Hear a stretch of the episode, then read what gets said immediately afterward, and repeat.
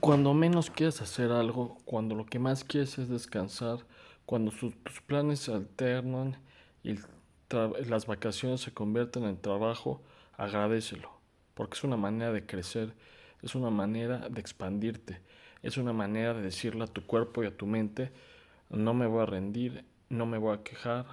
agradezco la oportunidad de trabajar, de ser mejor, de exponer mis habilidades, mis recursos, mi manera de ser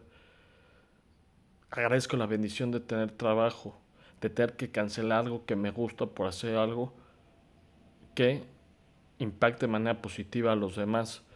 Cuando las cosas no salen como queramos, no lo veamos como algo negativo, veámoslo como algo positivo. De podemos más, por algo se dio esto, las circunstancias conspiraron a nuestro favor